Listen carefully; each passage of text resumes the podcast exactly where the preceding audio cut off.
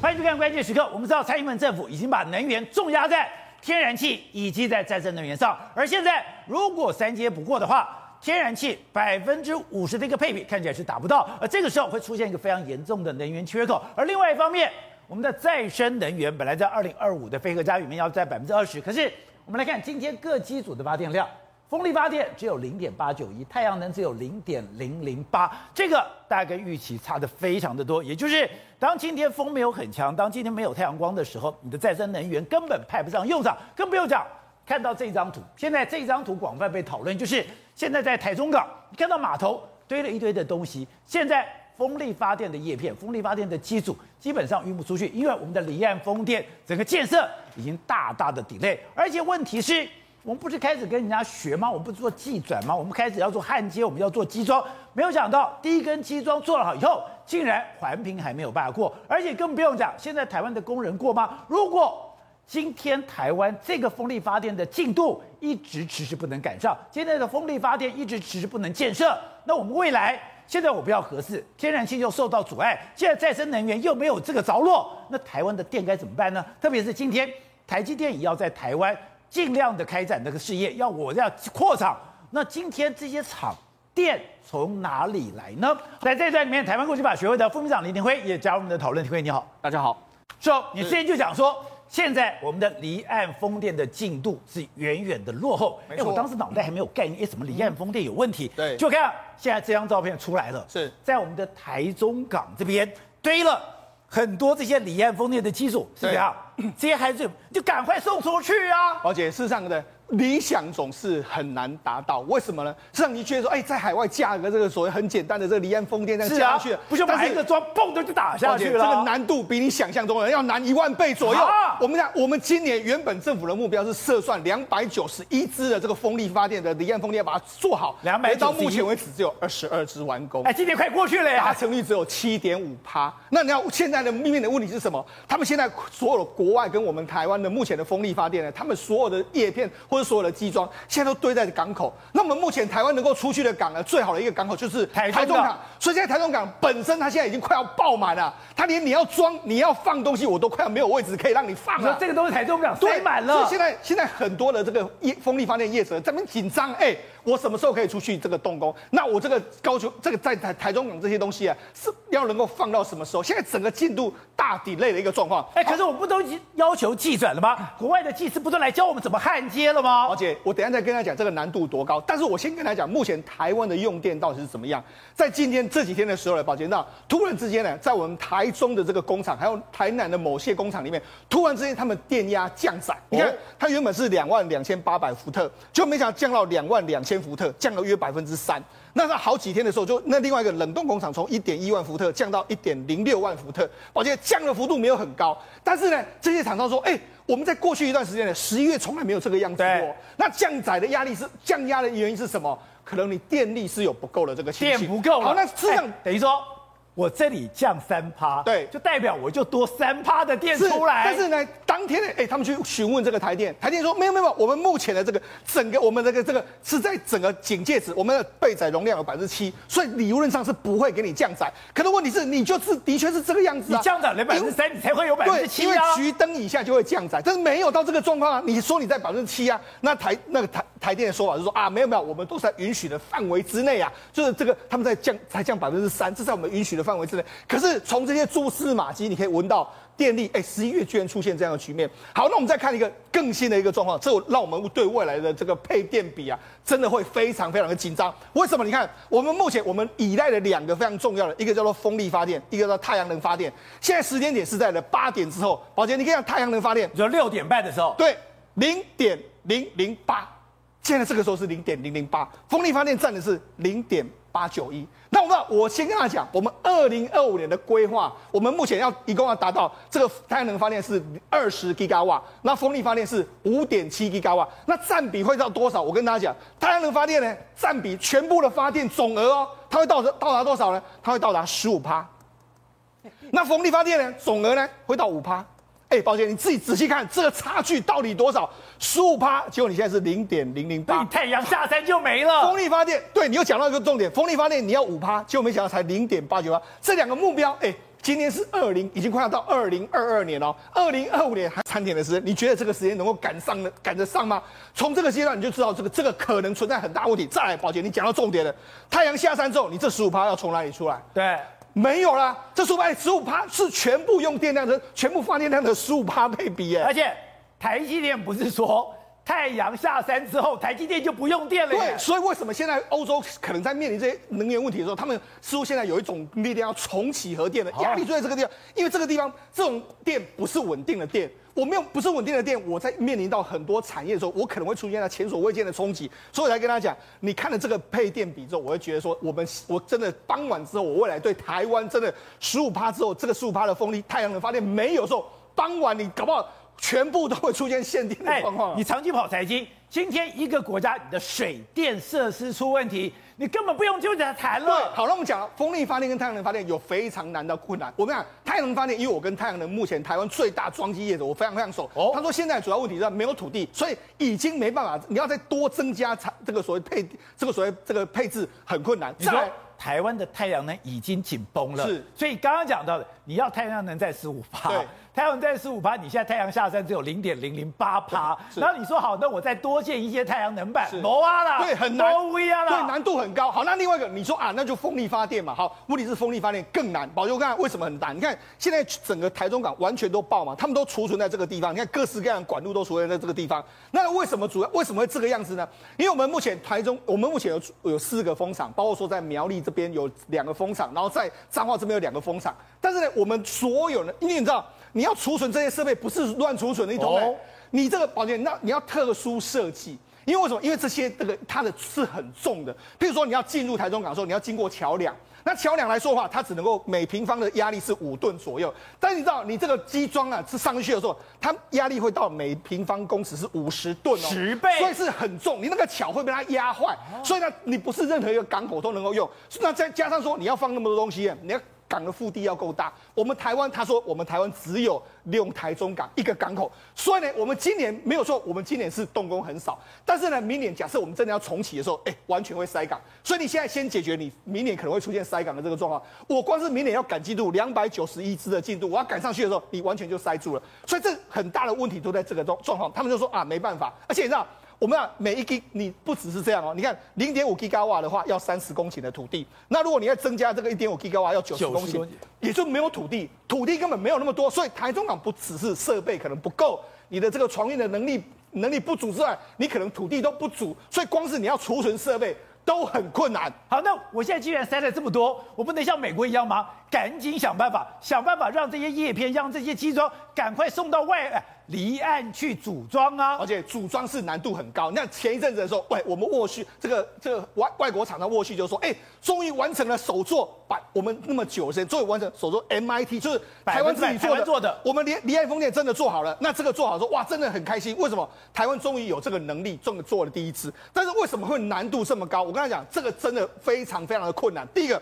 我们要来离岸风电，它的架构是这样，它的机装是在这边，这是它上面的这个状况。好，那机装的问题，我跟大家很简单的说，因为台湾呢，台湾我们过去的风力发电的时候，我们没有想到这一点，因为过去我们都从欧洲移植过来，欧洲的地盘其实是比较稳的哦，因为它比较没有地震带，不，北欧那些地方没有地震，台湾有地震带。风电也在乎地震带，当然了，不是只有核能在乎地震带。你在底底座的时候呢，你这个地震的时候会影响它的状况。哦、再说台湾的我们地址跟欧洲的地址不一样，所以你完全移植过来之后，其实欧洲人也遇到一些困难。为什么？因为欧洲一欧洲一般就是一根柱子，它就直接打下去这样。对。但是台湾需要有三根柱子。就是我们三倍了，对，我们需要有三根柱子把它钉在那边比较稳固。那钉在比较稳固的时候呢，那因为我们台湾海峡大概约莫高的大概是一百多公尺，所以你看光是下面这个柱子，你就要一百多公尺这样往下打，往下打的时候，你要在那边焊接的时候，你知道难度多高吗？他就说你在下面焊接的时候，你只要歪一公分，上面是完全歪的一塌糊涂。对，那那所以你要精度要掌握的非常非常精准。这个哎，这个能力不是说哎，好像我这边什么水用量，没办法，那个要很。焊工他本身要有非常强的这个技术能力，他可能做了二三十年，他知道说这个等一下这个眉角在哪里。我要在水下一百公尺的地方焊接。对，那你要在水下焊接，你你知道，哎、欸，这个精度要很很准啊！你歪了一点点，完全上面上面的柱子完全是歪的一塌糊涂。哦、再就是说什么，你在焊接的过程里面来说的话，哎、欸，宝杰，因为我们这些目前的这个很多国外的东西，譬如说我们的风电设备、这些那些都是外国规格，有时候跟台湾人的规格不太一样，知道？比如说有些我们那车子有左驾右驾嘛，那很多规格来来讲跟台湾完全不一样，所以我们台湾的所有的东西，工人几乎要完全重新开始学。也说它完全规格都不一样。那另外一个，因为这些来的技工他都是外国人，讲英文啊。那我们台湾也有会焊接的人，他就不会讲英文啊。那没办法，那你要重新再训练那些，把他练到会讲英文。哎，这都难度很高，这都是我们完全一开始在设想风力发电的时候没有想到的任何问题在。所以你说我的焊接老塞是老塞，我不会讲英文。对，可是我会讲英文的。对。可是我的焊接技术又不好，对，而且那焊的这个精准度要多到。他以前焊接的时候，因为我们台湾有那种最高规的，就是那种如果你焊这种弯的形状，这种这种是种所谓 G 等级的，这个你一个一天的这个薪水是一万块起跳。那这种弯的那种焊接师，那那弯的焊接师你要焊到什么？一点起泡，一点泡都不能有。你在一点泡有有出现一点泡的时候。它可能会影响整个柱子会歪掉。你看，哎、这个在海上是长期这样风吹雨打这样做，你只要稍微有一点点瑕疵之后，这个可能完全会坏掉的，非常非常彻底。所以这个难度比大家想象中都还要很难很多。所以它的精度要非常密。对，那样不然不行的话就会泡。你完，你只要这个一一不准的话，就完成报销。哎、欸，他直接讲哦，你的前端焊接角度只要差一度，对，你终端可能好几公尺。对，另外一个是什么呢？因为我们在焊底，你在这个焊接的时候呢。因为你焊接的过程里面来说的话，我们知道这个整个，因为他们这个底底座非常非常巨大，你要焊接的时候呢，哎，前后你看你焊的时候这边温度高，这边温度低，那你要焊的过程里面各个地方就出现不一样温度，哦，你要把那个温度差掌握好，因为完全温度完全密合，因为你在焊的时候呢，它可能可以比较紧，但这边比较松，所以你要焊的过程你要完全要设想说，我最后焊起来的时候，它其实是能够完全紧密的密合在一起。那多难啊！这个难度，我想想都头痛了。这个难度都很高，不是哎，所以为什么我们台湾会完全停顿、停顿住？就是因为这些技工呢，他没办法来台湾，很多还在欧洲啊，他不不想来台湾啊，或者说我们这个人员来说，哎，而且现在问题是因为现在这些技师，你看我们每一次这个我们风场，我们的这个台东港在这边，我们的风场一次呢都是出去要三十公里哦，他在离岸风电在三十公里外，所以你每次技师出去就三十公里，然后再回来这样。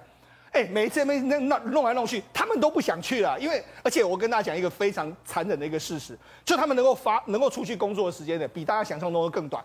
因为什么？因为呢，他们有时候出去的时候，这个也是很多风力发电厂跟我们 complain 的，就是出去的时候呢，很多渔民就在那个地方挡住你，因为这是他们过去过我们的渔场啊，那你为什么这样子的情况？就那这个渔民不让路，这个变成三不管地带。为什么三不管地带？因为县政府就是地方政府不愿意出面，因为地方政府出面的时候，哎，那这个我是不是要付赔偿金？这渔民都是我的票。对啊，我是不是要付赔偿金？对不对？那我赔偿金我付，但是呢，这个相关公相关的公司也不愿意负责，因为我不还不能处理这个，你请你政府来处理这种难处，但是这个变成是双方互推皮球，所以呢，他们有时候出去呢，遇到渔民那边就他们就又回来。所以呢，其实他们能够动工的时间比大家想象中都还要更少。这也太麻烦吧？我去要三小时，回来三小时，来回六小时，我要精密度这么高，而且中间还有渔民。难怪做的这么慢。对，而且你知道，事实上你我就讲嘛，这里面来来说啊，有各式各样，你看有很多的各式各样的零组件，有好几百种啊。你不要以为说啊，这个就这样子，好像三根管子，是一根柱子就插下去就好了。里面有好几种，好好几百百种这样。所以你要焊接工人的时候，有不同的焊接的这个师傅，所以你光是要做一根都难度这么高。所以呢，为什么我们台湾的目前的这个这个进度会这么慢？就是这个难度比大家原本想象中都要难的非常非常多，而且。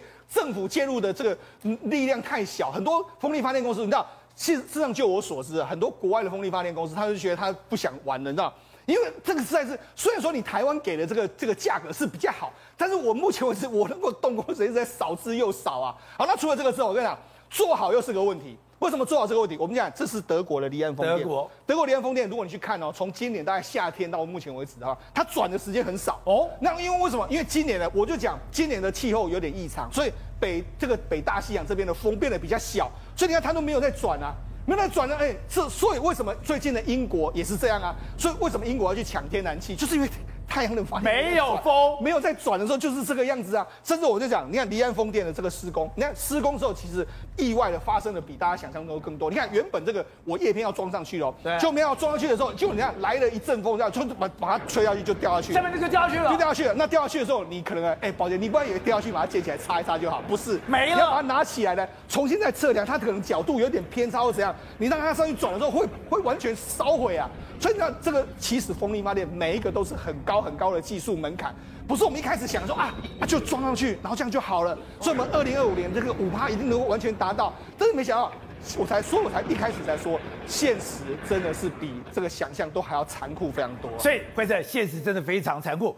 今天我们来讲到的，台积电排除万难，应该说我们的政府跟高雄政府排除万难，要把高雄炼油厂这块土地清干净以后。交给台积电，当然对高雄来讲是一件好事。可是，其实你碰到现在状况，当台积电要在台湾不断的市场，当国外很多的厂也要在台湾，台积电变半导体变成台湾重要产业的时候。大家要问的是电呢？电呢？电呢？我们真的有准备好吗？其实最重要的一件事情是，台积电可以落脚到高雄，两件事情显见是摆平了。哪两件事？一个是水，一个是电。但事实上，在水跟电摆平之前，还有一件事情就是污染的土地这一块啊。这个中油它目前内部其实有一些工会人士有点不太爽啊，就觉得说，你本来十七年的一个整治时间，你要缩短变成两年。年你也知道，两年从十七年变两年，代表什么？代表你钱要花很多啊。所以他们现在既然要二十四小时，一周七天不间歇的。对，所以他们现在竟然要编列两百六十九亿哦，然后呢就要要分包分三十成分包给出去哦。那对台那个中油来讲说，那你这样子出去之后，那你到底是卖给台积电的还是怎么样？好像听说是用租的。租的。他们心想说，哎，那刚也好。所以所以其实工会好像对这里有一点点意见。那第二个事情是刚刚有提到，就是它的水跟电的问问题。现在其实我们有看到，其实那个天下杂志有把它给估算出来哦。当它的第一期完工的时候呢，它光电力的部分，它要需求是三十八万千瓦哦，两座厂。第二期的话呢，完工的话呢，是要五十二万千瓦。如果第三期完工的话呢，需要三十六万千瓦。换算起来，这三座厂在二零二八年都完全完工的话，一年要增加大概是一百二十九万到一百三十万千瓦。这个我们还记得吧？呃，花东地区好像的那个大概是五十几万千瓦，七十几万千瓦，七十万，对，所以等于是两个花东，所以这个部分电要从哪来，其实也是个蛮大的问题哦。那你知道台，其实台电这个部分，说真的，政府为了这一次台积电落脚高雄，真的是使尽全力哦。光台电这个部分，他们就要求哦，现在所有这个原本五轻厂区的这些店呢。供电系统全部要汰换，汰换新的，而且要拉一个新建的双回路供应哦，一条是从仁武过来，一条是从台十七线拉进来。为什么要这样双回路？啊，那可没跳电呐，就是说别的地方可以跳电，你台台积电不能跳电，所以就代表着哎，真的是高规格的对待哦。至于在水的部分呢，其实他们真的是用了，他们现在估算出来，它第一期要新增的日用水量大概三点三万公吨，那全区也就是三个厂完工的话，要十一点八万公吨。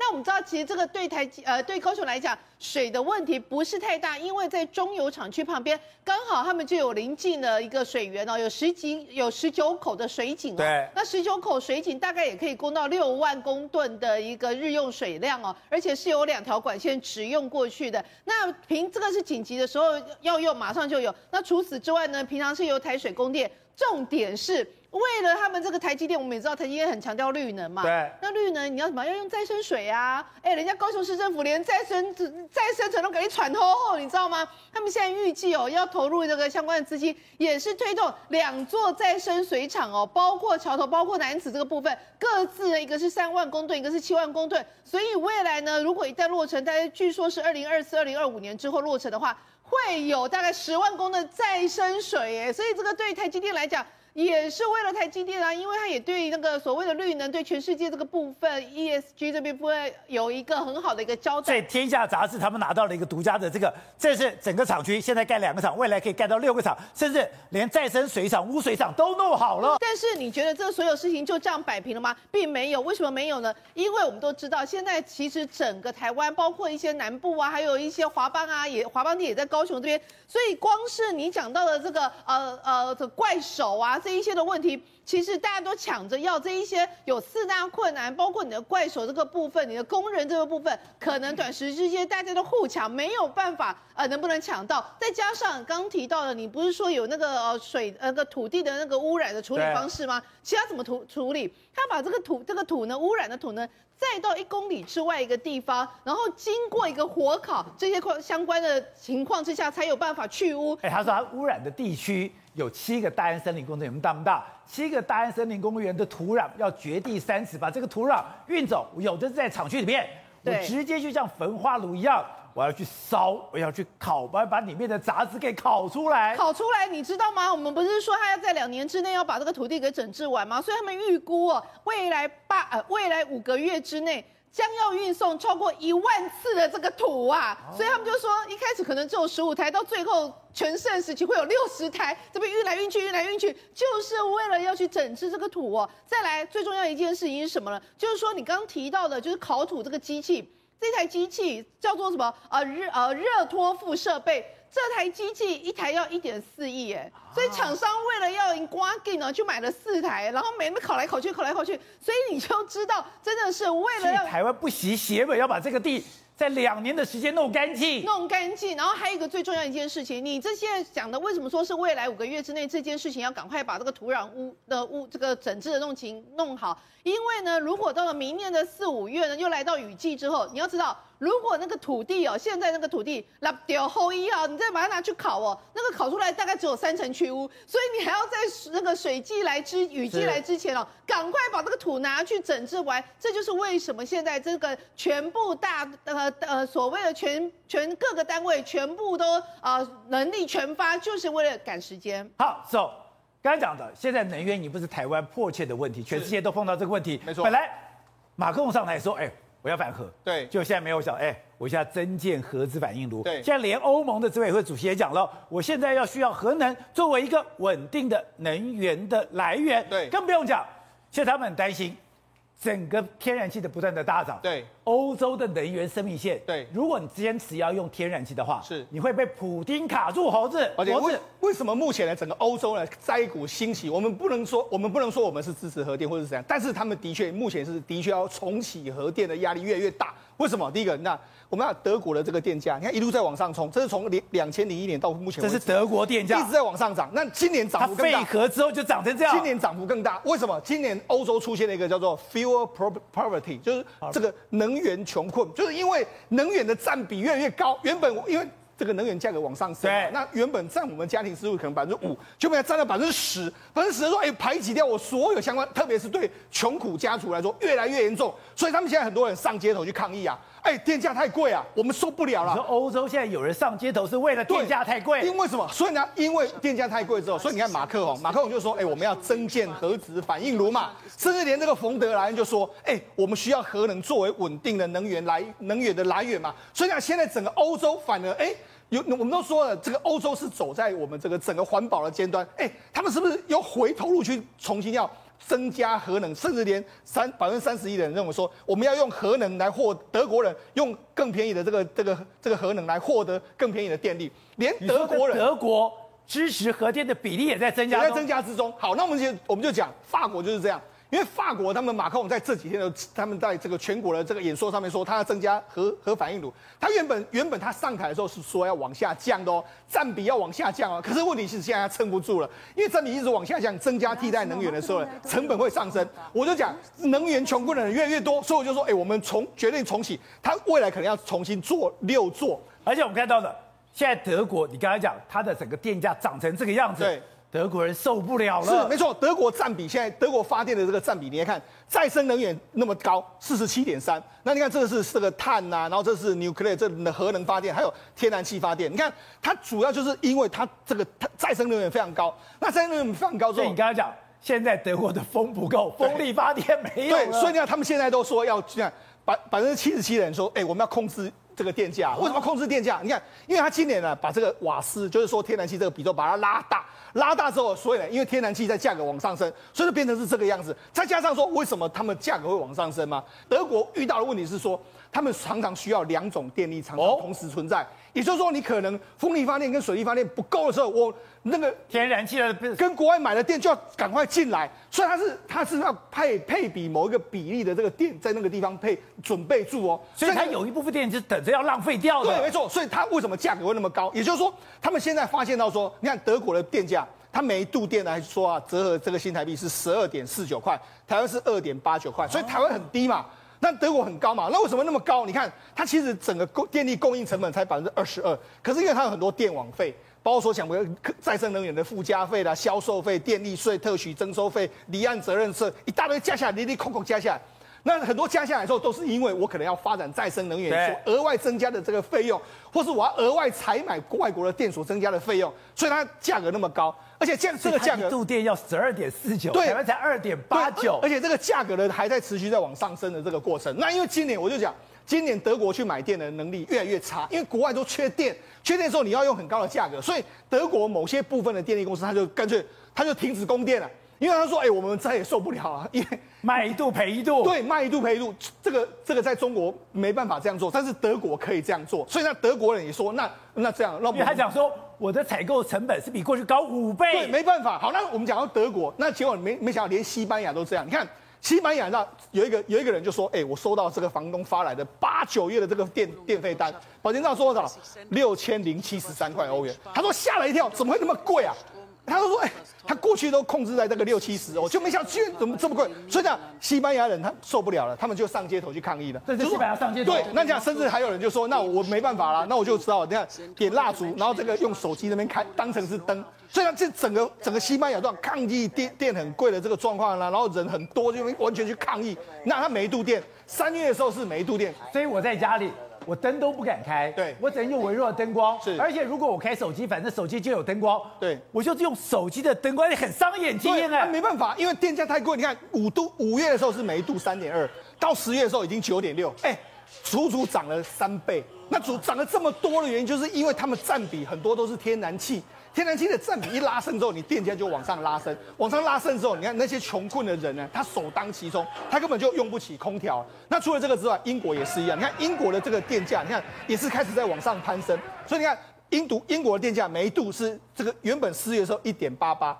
现在九月已经说你没有看错，九十四点一啊，差这么多，差差了五十倍啊。所以就是因为夏他们夏天的时候有很多太阳能发电什么，他们。他们反正夏天的电价是比较便宜的，冬天电价因为用天然气比较多，所以冬天电价是比较贵，但是也价差太大，所以为什么很多英国人会受不了？因为你一看这个电的这个一块八到九十四块，当然你也受不了嘛。所以为什么现在很多这个包括欧洲人会重新在思考说，哎，我们好像在发展需要一个稳定便宜的电，太阳能啦、红风力发电，好像有一点点会造成我们的成本上升很高。那这也是我们台湾未来必须面对的问题，就是我们一旦用了太阳能跟风力发电之后，台湾电价是势必会上涨，但是你政治人物敢承担这样的后果吗？好，正好，刚才讲，你现在台湾要变成一个半导体的重镇，半导体重镇那些都是用电的怪兽，不管你喜不喜欢这个电的问题，我觉得台湾的人一定要去面对。刚刚讲到的，现在欧洲连马克龙都讲，哎，我可能开始要去成，连日本都说我们现在要去开发一些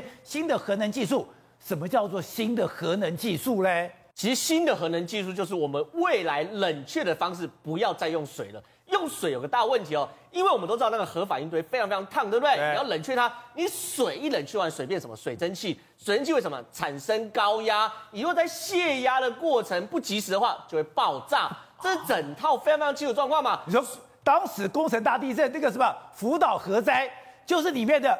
蒸汽压力太大，爆炸的。对，这是很简单概念啊。我们都知道，我们在家里如果有炖过东西、煮过热水，都知道水只要煮沸就会水蒸气，水蒸气就会造成压力，然后压力就会造成这个大爆炸。所以科学家就会去思考哦，有没有另外一种液体啊，可以代替水？可以去做冷却的方式。现在科学家讲很久，发现盐非常非常适合，就是盐，大家不要怀疑，盐巴的盐，听到就是盐巴的盐，盐巴的盐哦，它它它大概一百度左右，你去烧那个盐，你再加温到一百多度的时候，它就变成液态的盐。那这液态盐呢，什么时候才可以变成气体？大概八百度。哦那你想想看，水是一百度变成气体。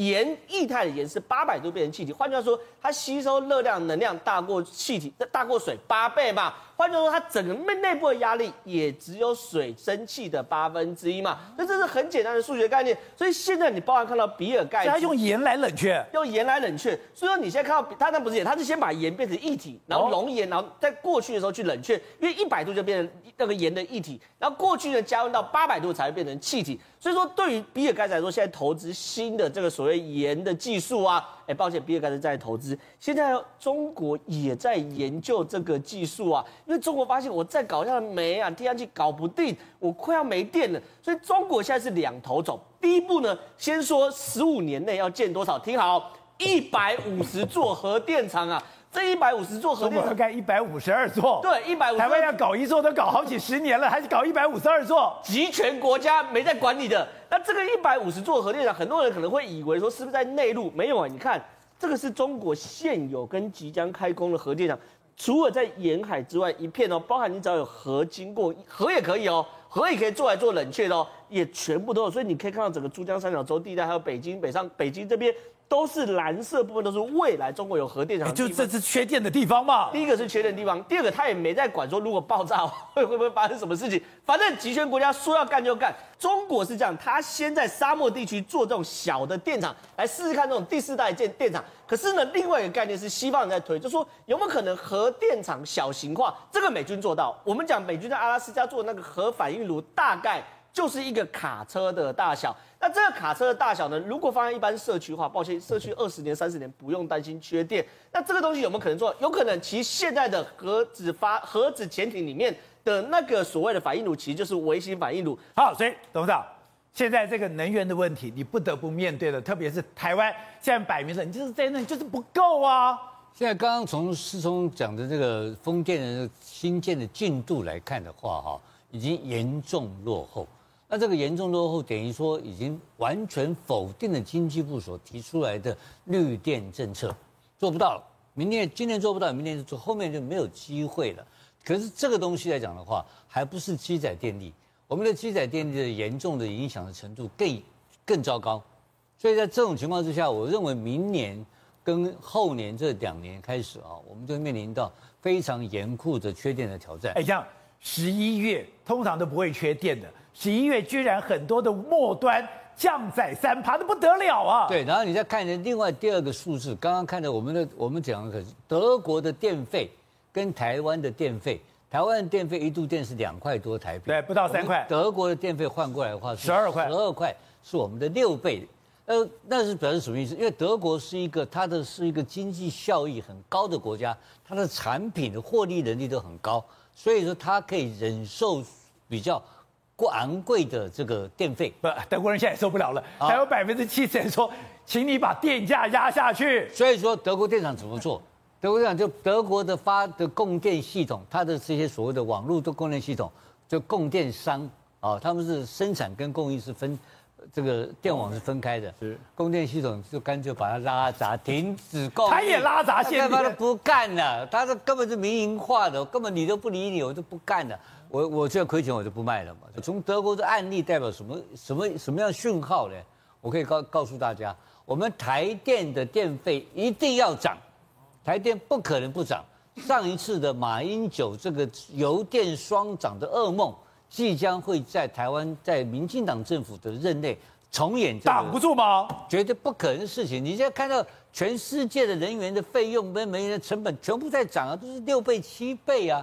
你挡很简单，就是问题。那我反过来请教你一个很简单问题：上一次马英九为什么有电双涨？因为他动荡太久了。不，不是，不是冻涨，他冻涨久又再久有什么关系啊？政治人物管你的，你台电的事、哦，台电跟中油快破产了。对，那破产有什么关系呢？破产什么公家、政府补贴就好了，那怎么会有问题呢？那为什么不补贴台电呢？政府可以再编个几千亿，我们一下子编八千亿。那为什么不补贴呢？为什么不补？因为。因为从台电跟中油，它如果破产的话，它在报表上的资产负债表为负，它就是一个净值为负的公司。净值为负代表什么意思？你知道吗？它完全在银行方面，在全世界的信用平等，它会变成从 A plus 降降降降降到不知道到哪里。它上降到 C plus，降到 C，降到 C，降到上次到 C，上次到 C。那这一次可能到 D，我跟你保证会挂掉，就台电都不能运作。什么叫不能运作？台电没有办法去开信用状买煤，台电没有办法跟银行开户，台电完全没有办法跟银行做任何的所谓的金融的往来。那这一天如果来临的时候，民进党政府怎么处理？跟涨价，这涨价政府就不要选了。二零二二、二零二三、二零二四就是政权更迭啊，这些定时炸弹一个个都开始爆发出来。你现在两年半以后，你现在不要讲别的。在两两年半以后的台积电在台在高雄就要建厂完成了，马两三年内啊，马上电就不够，水就不够，你怎么办呢？所以这都是民进党即将面临到的一个重大危机。而且现在的经济部长，我看他所有的论述里面没有谈到这个问题，也没有提出任何一项对策，非常危险。